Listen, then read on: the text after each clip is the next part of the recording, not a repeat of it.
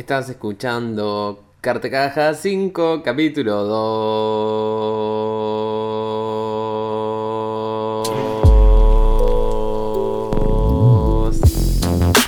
Bueno, paso, paso a la siguiente peli entonces. Adelante. Yo eh, te voy a hacer una trampita, como cuando vos estabas viendo las pelis, que no, no quedó en nada. Quería hacer el comentario al programa porque capaz nos están siguiendo hace rato.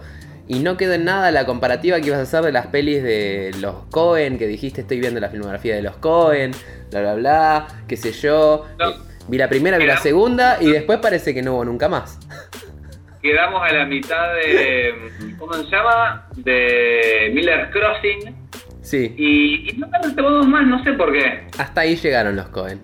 Hasta aquí llegó mi amor por los Cohen.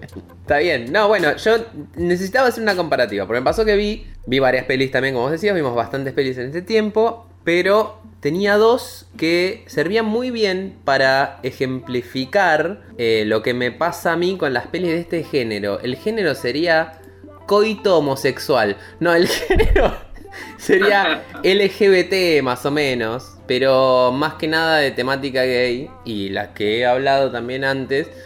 Está, tengo el ejemplo de la que está bien y el ejemplo de la que está mal. o bueno, no es mal, pero es más del montón. Entonces, ¿por qué para mí una peli? Quería más o menos poner en debate eso. ¿Por qué para mí me parece que está bien o por qué puede ser más interesante? Y es lo mismo que puede pasar en cualquier película, me parece romántica, tradicional, que te quiere vender Netflix o cualquier otra productora que hace películas para vender y las hacen para adolescentes y ya. ¿Por qué lo tengo ahí arriba a Christophe Honoré, que es mi director de- o de mis favoritos directores franceses? Porque hace pelis muy buenas. Entonces yo vi dos pelis que son, una es Sorry Angel o Perdóname Ángel, vienen en argento, que es una película de Christophe Honoré, la última película que hizo del 2018, y la otra se llama Center of My World o Die Mitte der Welt, una película alemana que el protagonista es el niño este de Louis Hoffman, el de Dark, que todas y todos y todes estaban enamorados de, de Louis Hoffman, el protagonista. Bueno, la vi porque dije, ¿por qué no voy a ver la peli del chonguito de, de que hace de gay, eh? ¿Por qué no? Y la vi. Y, y vi estas dos pelis y pasa algo. La película de, de Christophe Honoré trata de hablar de una pareja en los años 80, de un tipo grande, o bueno, un cuarentón, con uno que tiene veintipocos. Y es en el pleno auge del VIH. Y como no saben nada del SIDA, no saben nada bien de cómo se infectan, de cómo no, de qué pasa, de por qué. Y bueno, básicamente están en el, en el medio de un auge de no saber ni, ni cómo tratar, más que bueno, básicamente se dan cuenta que la cura era cuidarse cuando ya es muy tarde. Entonces les pasó como a todos de golpe. A todos los que les agarraron este auge de los 80, que estaba full la enfermedad y no había forma de ni, tratamientos, o los tratamientos eran muy, muy nuevos o muy poco lo que se hacía. En comparación con la actualidad, es como que se caían muertos todos, básicamente. Ni bien tenías la enfermedad, ya caías muerto. Te va mostrando esto y te va mostrando como el. como una, una persona que puede tener una pareja, después la pierde, o se le muere un amigo, o se le muere otro que era un ex, y.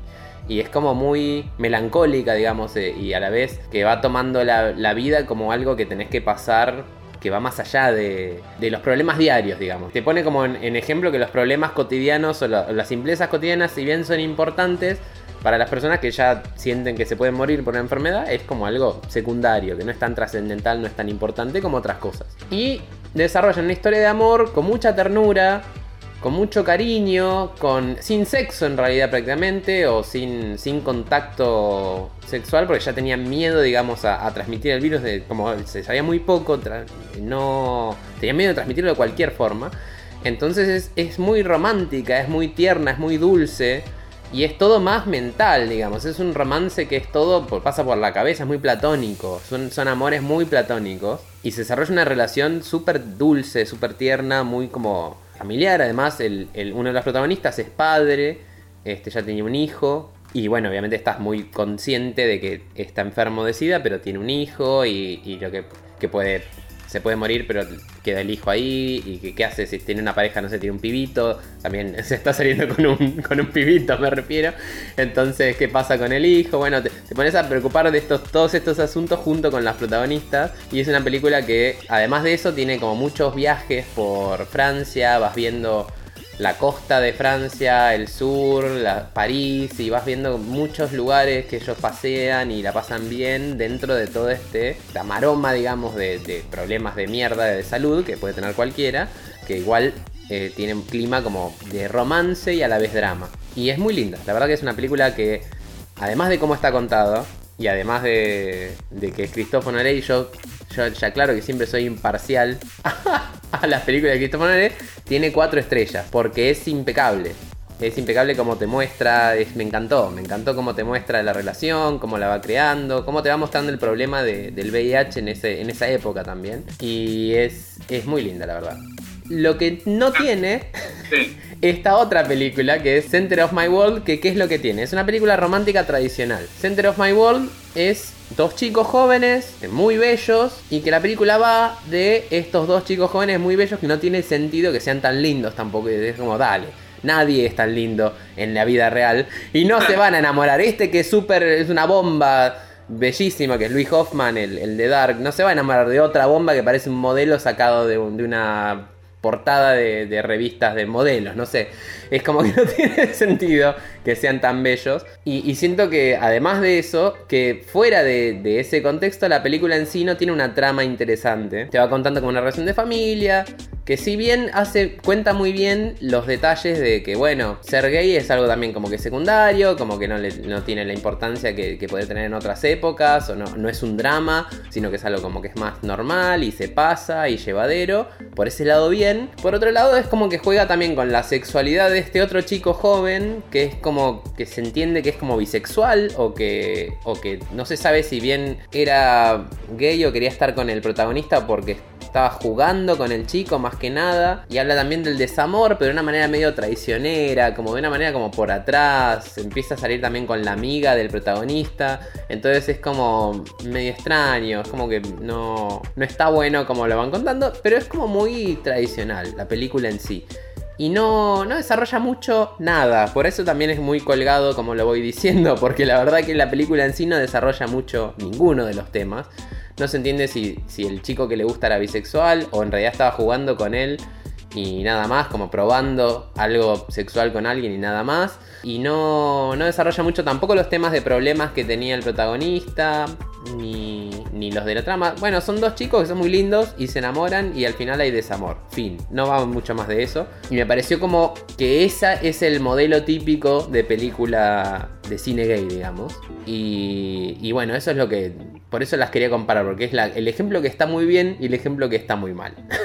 o sea, una en lo que se centra es en que los dos protagonistas sean un fuego de belleza, que están uno más fuerte que el otro y no se puede creer.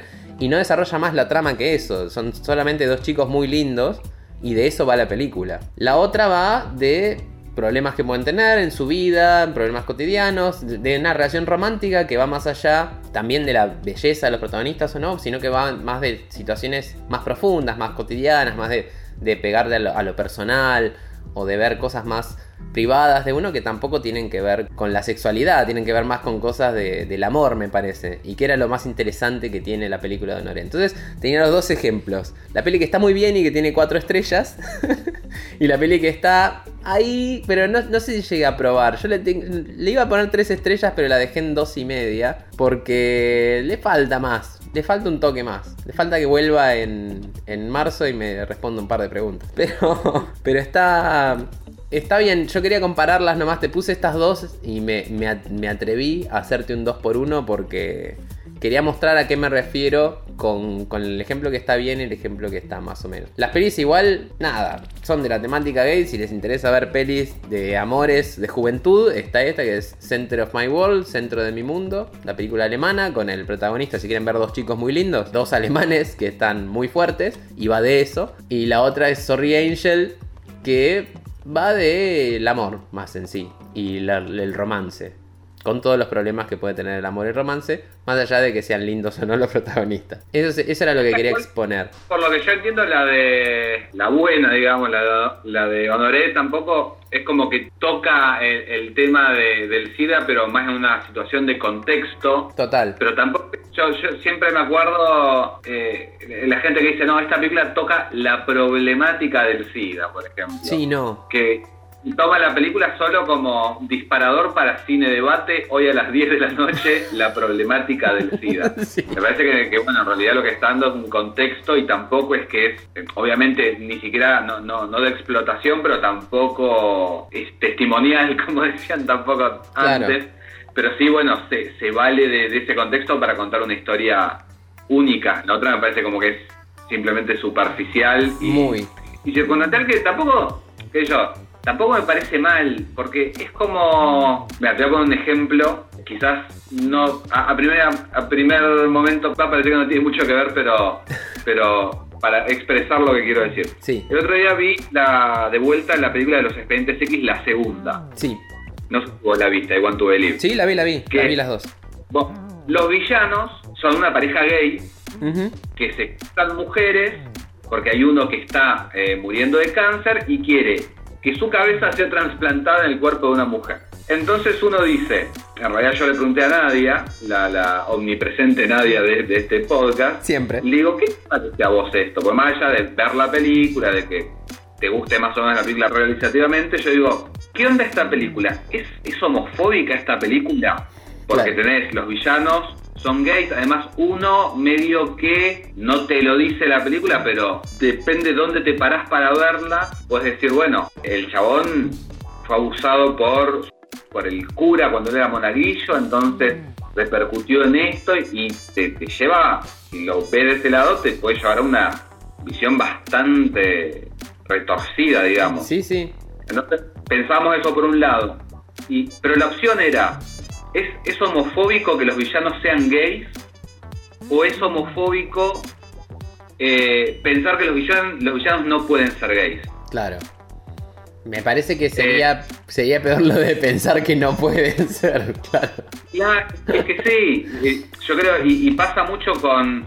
eh, lo, lo- lo había escuchado en otro podcast cuando hablaban de la película esta más, no sé si la viste, la de Octavia Spencer, que la mina es una villana, es Octavia Spencer, es Ujú. eh, eh, negra, Sí, no la vi. y como mucho mucho tiempo, la película es bastante divertida, y durante mucho tiempo es como que no se podía poner a un negro de villano, porque Mm. durante mucho tiempo habían sido los villanos. Claro, estaba mal, Eh, mal visto, digamos. Pero, claro, pero terminaba siendo racista Totalmente, eh, sí. también como sobreprotegerlo.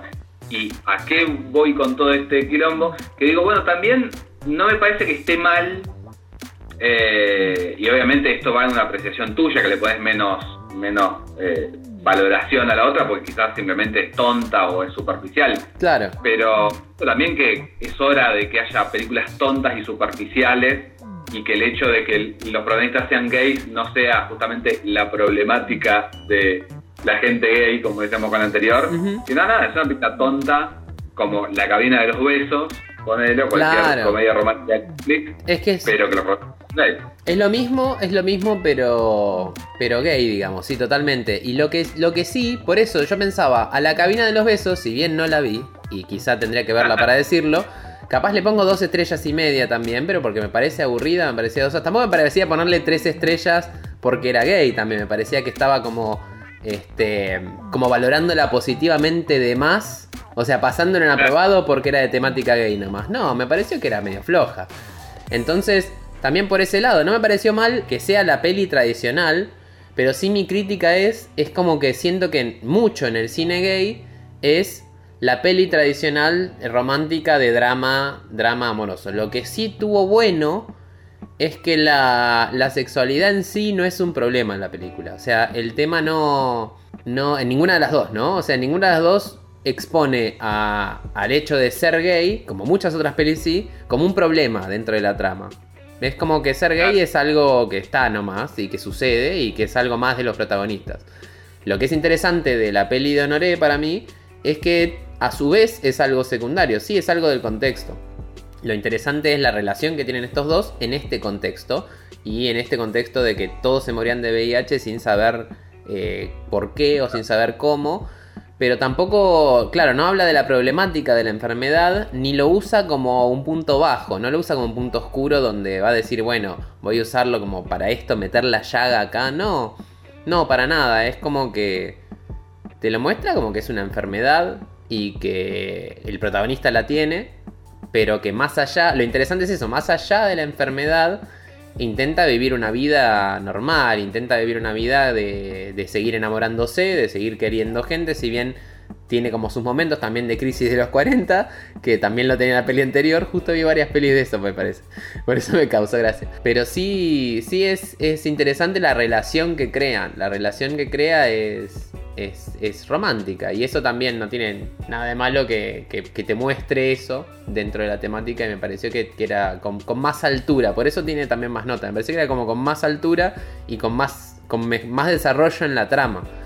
La peli la otra, que es, como más superficial, está bien que sea superficial, no tiene nada de malo, pero no desarrolla mucho nada de la trama y quedan muchos, muchas cosas colgadas y sin resolver y dura dos horas. Entonces la otra en dos horas fue como...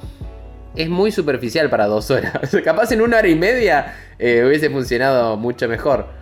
Pero en dos horas, por más bellos que sean los dos alemanes, era como que faltaba un poco más. O sea, da, resolverme un poco más los agujeritos de la trama y eso. Y ahí capaz te, te levanta un poco más la nota. Pero, pero sí, sí era, era, quería comparar eso, quería comparar como esos dos mundos que sé que existen dentro de, de las pelis tradicionales, de la temática, digamos. Y, y bueno, el, que está muy bien y el que está ahí pasaba. Como las gemelas, las hermanas de Marsh. Una estaba muy, muy guapota y la otra ahí pasaba. Quiero dar las gracias. Gracias por venir a mi charla TED.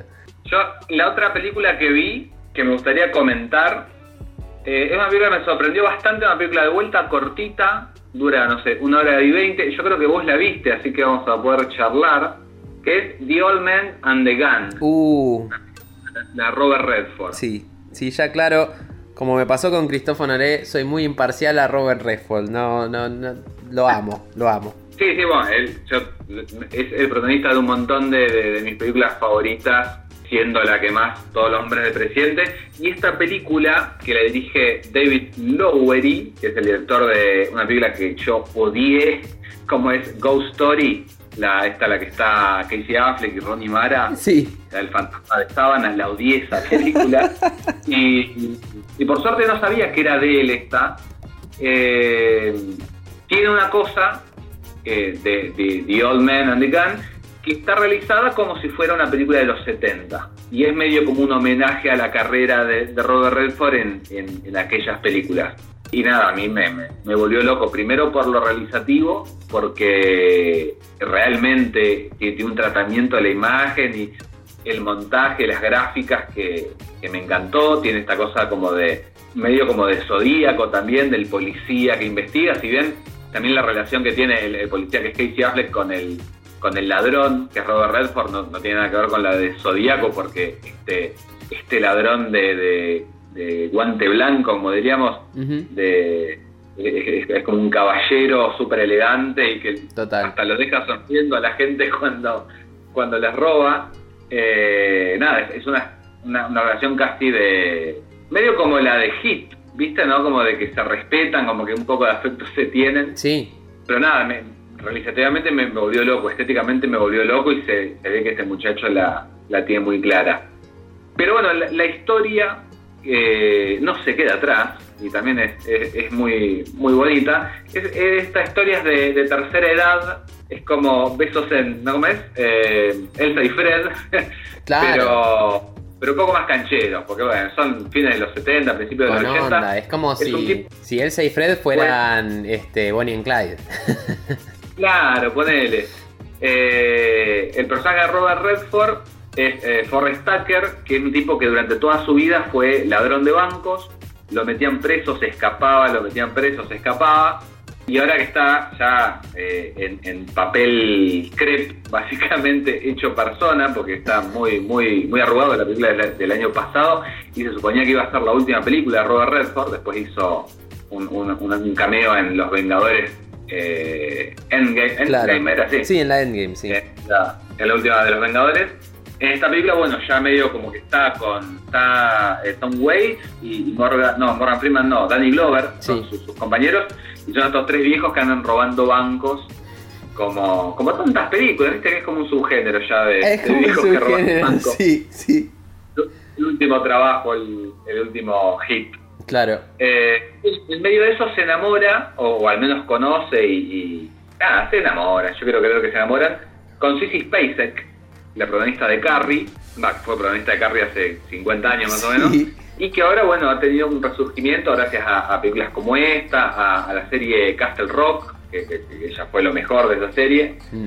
Y pues yo siento que estuvo desaparecida muchos años o siempre relegada a, a papeles menores Claro. y que ahora está como, como recibiendo su lugar y actúa muy bien, muy atractiva. Nada, que, que es un poco la, la idea de la película, que, que te enamores de ella, así como te están enamorando Robert Redford. Sí. Y, y bueno, ¿y qué pasa con, con esta relación? Eh, como por un lado, sigo con, con mi vida delictiva, de, que, que es parte de mi vida y que, que no la puedo evitar, o largo todo y me quedo con esta mujer, tiene algo de eso. Pero nada, una, una película, le puse, mira, cuatro estrellas y media, Sí. porque es la definición exacta de me encantó. Sí. Una película exquisita, como No, diría no. Se merece, se merece todo y, y más. Yo, está bien que yo soy imparcial también, ya lo dije, pero sonreía mientras me contabas, porque me acuerdo de la película y me da placer acordarme de la relación que habían construido ellos dos. En cómo él va haciendo los robos a los bancos, que es también era adorable, era como dale, yo entra ese Robert Redford de esa forma y le dejo toda la plata, tome todos mis ahorros, no me importa que sean 3 dólares todos mis ahorros. Tómelos, señor. Ah, Construya su vida con esta CC Spacey que seguro le va a ir re bien, son adorables. Así que sí, no, es, es buenísima, es buenísima. Y Eh, tiene una- un detalle muy lindo que en realidad es, es aquello por lo que yo quise ver la película. Pues había escuchado en algún lado que pasaba esto, pero no te decían exactamente cómo. Que al final quedó como una especie de, de homenaje a la carrera de, de Robert Redford y al cine de esa época en general. Porque cuando te muestran los, los sucesivos escapes de la cárcel de él, te van mostrando imágenes de películas de los 70 claro. y tener bueno un par de, de- de- de escenas de películas con él muy joven que quizás cualquier otro te, te habría hecho eh, nada te lo habría rejuvenecido digitalmente o te habrían hecho una princesa Leia como la de Rogue One Sí, y acá como la película está tan plantada en ese amor y esa estética eh, ese amor por la estética mejor dicho de los 70 claro. eh, y por cine directamente dicen vamos a usar ese cine que para algo estaba bueno. Eh, así que bueno hay, hay, hay, hay- hay escenas que lo loco es que además no como la película está tan cuidada en ese sentido no saltan. No es que decís ah mira metieron un pedazo de una película vieja No, no te das Eh, cuenta, no te das Nada, cuenta. súper lindo y súper lindo. Me pareció un, gesto. Y, y más teniendo en cuenta que, bueno, se suponía que era la última película de él, así que era medio como un. Que también yo creo que es la última película de él. La otra, ya te digo, es, es un cameo. Sí, y no. a un momento también, nada. No, Claro, no no. creo que vuelva a No, protagonizar. no, no, no película. cuenta como protagónico, digamos. Esta sí es la última protagónico. Y, y la verdad que sí es genial. Es, es posta con estilo, se va. Y me encanta, me encanta el- eso de cómo está construida. La verdad que sí, cómo estaba filmada. En ningún momento yo me saltó que, que eran escenas reales de películas viejas. Y está perfecto porque está todo como, como la imagen se ve ya como de los 70 como ya el mismo póster parecía de película vieja ya de, ahí había arrancado bien Eh, sí me acuerdo todo todo lo que había visto la verdad que nada lo amo. Lo amo y los, los amo. Sissy Spacey que- excelente también como está. Es exquisito el papel que hace ella también. La verdad que muy bien. Y bueno el, el hermano de Affleck también Casey Affleck eh, estaba bien de digamos, de este que quiere atrapar al ladrón. Eh, lo va persiguiendo a través de la película. Sí, eh, vos sabés que antes de, de- de ver la, la ficha técnica de la película, digamos, y caer en la cuenta de que era del director de, de Ghost Story, Ujú. eh, na- Nadia me dice, siento que estoy viendo esa película porque es como que el chabón tiene un registro tan abajo y tan apático que, que nada, se parecía mucho a, a aquel. A mí no me molesta eh, ese registro. Claro. Eh, me hizo acordar a, creo que la, la hablamos en algún programa, a Manchester by the Sea. Sí. Nada, se mueve en, en, en este registro súper bajo. Y bueno, está medio canceladón, viste que, que tuvo ahí algunas cuestiones medio violentas con compañeras mujeres en, No, en películas. No sabía, no sabía, mirá. Sí, sí, por eso no está trabajando y de hecho la que hizo el año pasado estrenó una película, que acá se llegó a estrenar a principios de este año, que dirigió él, que es medio como Los Niños del Hombre, porque es un futuro apocalíptico en el que él tiene que proteger a una, una chica, y medio que parecía tipo, no, las rebanco a las mujeres. Mira, Claro. si esta película que la cuido a una de que no la maten. Retruchín. Eh, claro. No, mira, no sabía. Em, La luz del Pero bueno, del está. yo no sé, eh, Rooney Mara es, no sé si es pareja de él o del otro loco de, de Joaquín Phoenix, me parece. El otro Pero bueno, loquito. ellos son así, viste. son muy tempestuosos. Es pareja, es pareja de Rooney Mara, es pareja de Joaquin Phoenix. Bueno, y que ellos son muy amigos, de hecho, entre los dos, porque... Mira. Ah, ves, que ya había dirigido, porque él dirigió la, la película de, de Joaquín Phoenix haciéndose el loco. Esta que, viste, cuando ¿Cuál? él dejó de actuar y rapeaba Sí. y todo eso, que después al final era toda una, una mentira para, para ese falso documental, que ahora no me acuerdo el nombre. Claro. Pero Era, dirigió Casey Affleck, justamente. Así que se ve que sí, son medio como que andan juntos eh, y hacen sus cositas. no, Pero, loquitos. pero nada, muy linda película. Bien, bien, sí, la verdad que. La verdad que me encanta. Me encanta Robert Redford, no puedo parar de decirlo, pero me, me gusta en serio. Este, justamente me había bajado Brew Baker porque quería verla de vuelta. Este, me acordé que era de. de bueno, el, el, el escape de la prisión y todo, y me acordaba de esa escena. En realidad creo que me acordé por la otra peli, de, por la de Tarantino, que también le hace homenaje. Eh, la última, que ahora no me acuerdo el nombre. Eras una vez en Hollywood, era la última, ¿no? Sí. Eh, Copian una escena con DiCaprio, que es como un actor como de, de los 70 también, por supuesto. Y la escena que copian es calcada, una escena de Brew Baker de, de Robert Redford. Así que nada, este, siempre lo tengo ahí, a mano. Bueno, y viste que tenía como la, la duda, y, y lo busqué y aparentemente no era el único. Hubo como una gran confusión con un, eh, con un GIF, viste, porque ahora el mundo pasa por los GIFs de, la, de la- los programas de comunicación, por supuesto. que es, es un, un, un clip de Robert Redford medio gordito, con pelo largo, barba, mirando a cámara y asintiendo, Sí. como montañés. Sí, sí, me acuerdo. Y mucha, mucha gente estaba eh, convencida de que era Galifianakis, Claro. porque realmente está súper irreconocible. Y, y nada, busqué el, el- buscando el clip original, digamos, eh, salió, bueno, varias, varios artículos que decían, tipo, Centennials descubren a, a Robert Redford, porque era bueno, gente fascinada porque no era Galifianakis, Es sino era buenísimo, sí, sí, sí. Ley del Talión. No me acuerdo cómo es el nombre de la película en inglés, pero es, es esta de, de la Ley del Talión. El GIF que lo voy a colgar por algún lado, así lo pueden ver, pero es Robert Redford asintiendo con la cabeza en un laguito, como de, de costado, así mirando como sí, vos sabés que sí, te hace con la cabeza como vos sabés que sí. Y parece, parece Zack Galifianakis, pero no es, es claramente Robert Redford. Pero estaba muy, muy grandote, digamos, en esa época, ¿no? Estaba como por la peli, supongo. Se lo ve como, o es la barba, algo. Vos ves otras imágenes de la película y, está más, más Robert Redford. Yo no sé si eso será el final de la película o algo que, está más, más destruido, pero, Me pero bueno, es, un GIF muy lindo. Me encanta que lo descubran por el. Me encanta, me encanta. A eso hemos llegado. Qué diversión. Este muy largo. Así que mejor no hacerle el ingreso tan largo. Porque se va a hacer muy denso. No queremos que piense que es denso. Oh oh. Carta caja, capítulo 2. Si estás viendo nuestras pelis, ojalá que sí. Pasa por el Instagram, ¿sí? Y decinos de la lista cuáles son tus favoritas, cuáles te gustaron, cuáles no. Y nos vas respondiendo en las encuestas. Acabas de escuchar Carta Caja 5, capítulo 2. Nos vemos en el próximo capítulo.